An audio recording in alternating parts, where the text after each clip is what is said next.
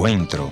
Y ya con ustedes, el pastor y consejero familiar, Ernesto Pinto. Los evangélicos recibimos varios epítetos en nuestro mundo. Por ejemplo, en Centroamérica se les dice eh, panderetas, que aleluyas.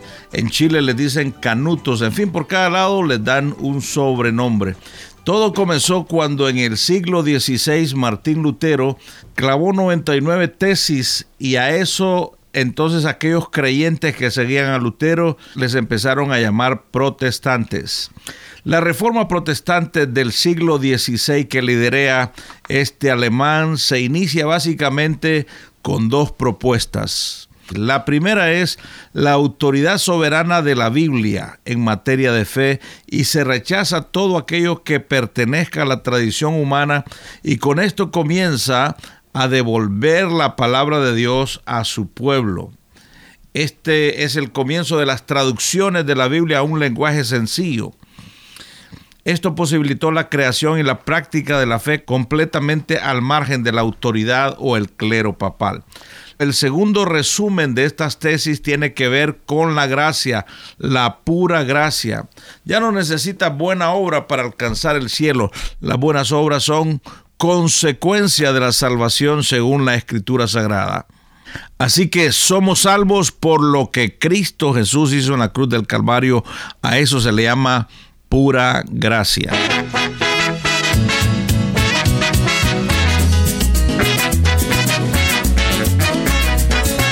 ¿Qué tal amigos? Yo soy tu amigo Ernesto Pinto y este es tu programa Encuentro. Espero que lo disfrutes. En esta oportunidad tengo mi buen amigo Tony, quien nos va a compartir un poco. Estaremos conversando sobre este tema de la gracia porque lo consideramos muy importante. Así que quédate con nosotros.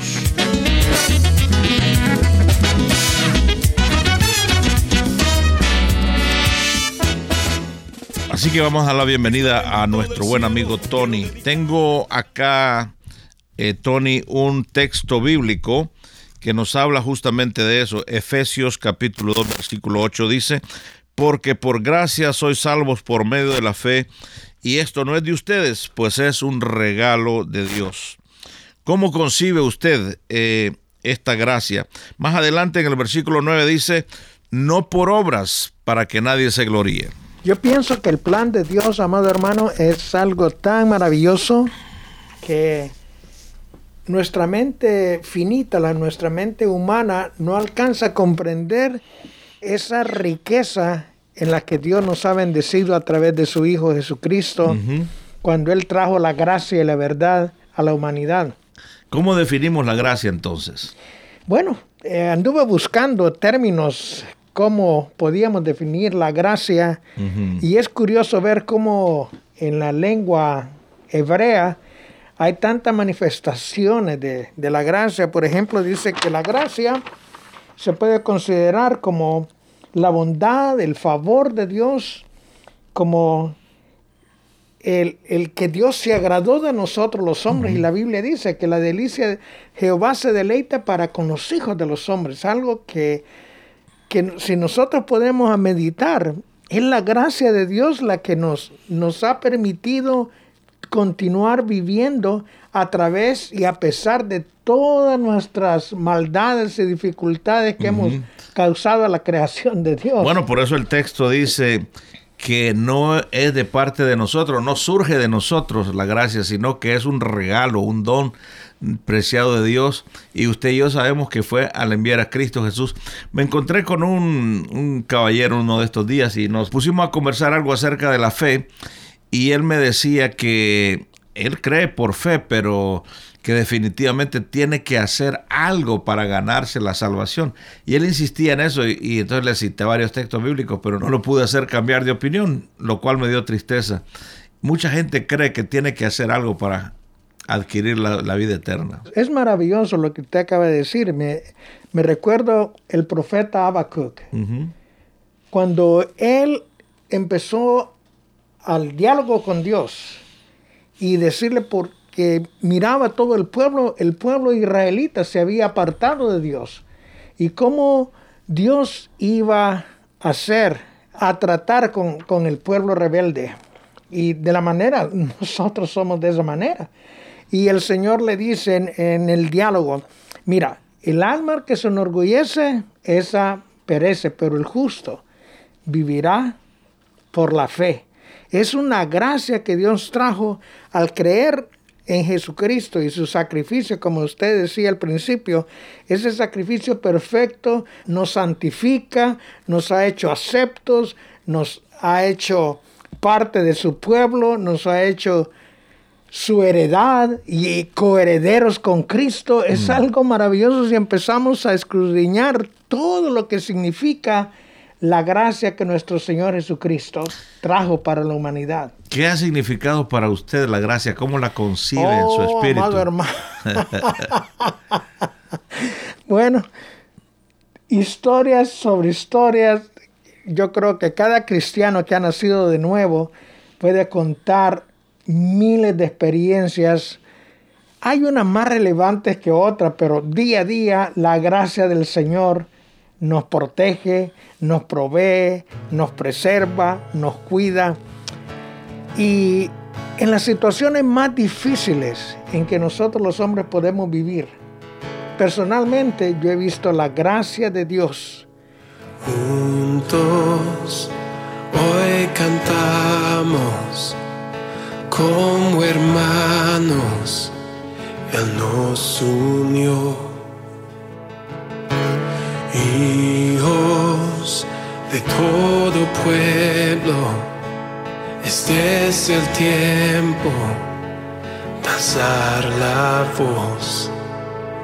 No escucharé miedo, mi mirada pongo en el cielo.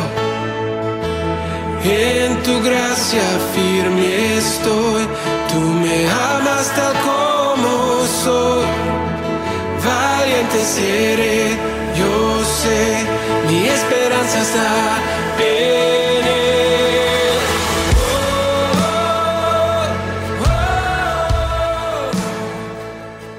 Romanos 8:16 dice, el Espíritu mismo da testimonio a nuestro espíritu que somos hijos de Dios. Y pienso que ahí se manifiesta la gracia, no es que yo me siento salvo o que si hago esto o no hago esto, voy a llegar al cielo, sino que dice que los que hemos sido transformados y redimidos por Cristo Jesús, tenemos esa experiencia maravillosa del Espíritu Santo. Y hermano, qué precioso que mencionó ese, ese capítulo de Romanos, es una de mis porciones favoritas, porque Dios nos ha dado el espíritu de adopción a través del Espíritu Santo. Y, eso es el que eh, en, nuestro interior dice, Abba Padre, saber de que tenemos no solo un Dios creador, omnipotente, omnisciente, omnipresente, pero un Dios compasivo, lleno de gracia, de favor, que comprende nuestra, nuestras debilidades, comprende todas las rajaduras que tenemos. Y hermano, nos hace clamar, Abba Padre. Le voy a contar una historia. Me pasó en, en Kansas City, Missouri, y estaba ilegal en, en los Estados Unidos y tenía una cita con migración. Mi corazón estaba lleno de miedo porque yo me iba a meter a, migración y me iban a mandar mis pensamientos, mi carne mi alma decía, no, no voy porque me van a capturar y me van a mandar de regreso. Mm. Así que buscando al Señor, fui a una iglesia ese domingo. Estaban cantando y yo llorando en mi espíritu, Señor, háblame, si no, yo no voy. Y de repente se callaron, la congregación se cayó y empezó una voz a decir, hijo mío, hijo mío, bástate mi gracia. Mm. Mi poder se perfecciona en tu debilidad. Hermano, cuando yo oí eso, rompí a llorar de agradecimiento. La palabra de Dios en ese momento vino a ser medicina, aquel trauma, aquel dolor. ¿Y qué pasó cuando se presentó inmigración? Bueno, veo que lo dejaron por lo menos. hermano. Y, y, y, imagínense, qué casualidad, qué orquesta la que hace el Señor. ¿Quién cree que era mi abogado que estaba haciendo pro bonos? Era una doctora, una abogada judía. Me llegó a recoger a la casa donde yo estaba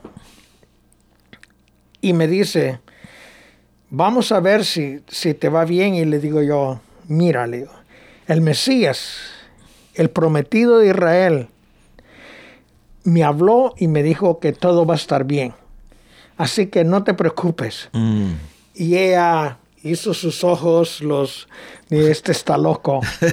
Llegamos a migración, hermano, y se hizo como un avispero. Usted toca un panal y todas las avispas se alborotaron. Se llenó de miedo y me dice, véate a sentar. Cuando regresó unos 20 minutos más tarde, venía diciendo, no lo puedo creer, no lo puedo creer. Y le digo, ¿el qué? Te dieron, aquí está, permiso para que vayas a sacar, te va a llegar tu, tu el, seguro social, puedes ir a sacar tu licencia, puedes ir a trabajar, no tiene ningún problema, aquí te dieron la pura gracia de Dios, ¿eh? Es pura gracia de Dios, hermano. Y bueno, yo creo que eso es lo que celebramos, ¿no? Eh, aquel Tony que estuvo en drogas, que andaba en malos caminos, eh, ahora recibe testimonio del Espíritu. Y ese testimonio es, tú eres mi hijo. ¿Por qué? ¿Por las obras o por la gracia? es el, el, puro afecto de la voluntad de Dios que nos hizo renacer.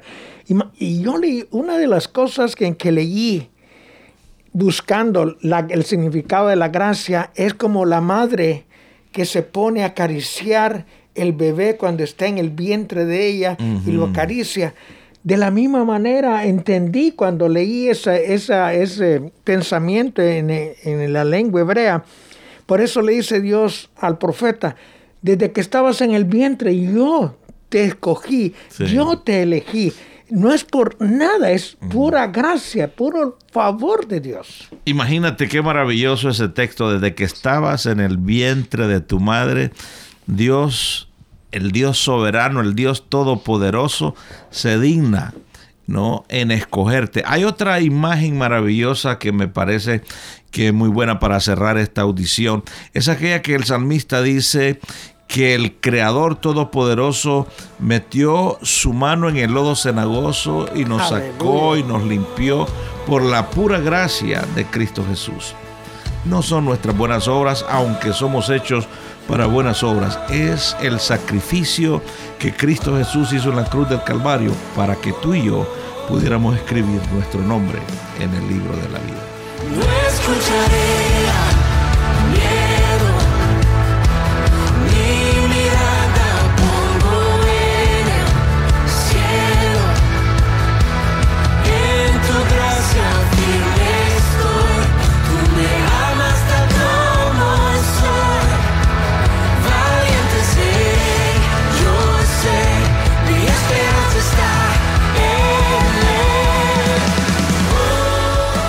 Gracias por haber estado en la sintonía de este tu programa Encuentro y te voy a agradecer que me visites en el www.encuentro.ca o también puedes dejarme una nota de voz en el WhatsApp 1-204-202-1525. 1-204-202-1525. Una nota de voz o tal vez una nota escrita. La otra opción es info arroba encuentro.ca. Gracias por sintonizarnos a través de esta radioemisora.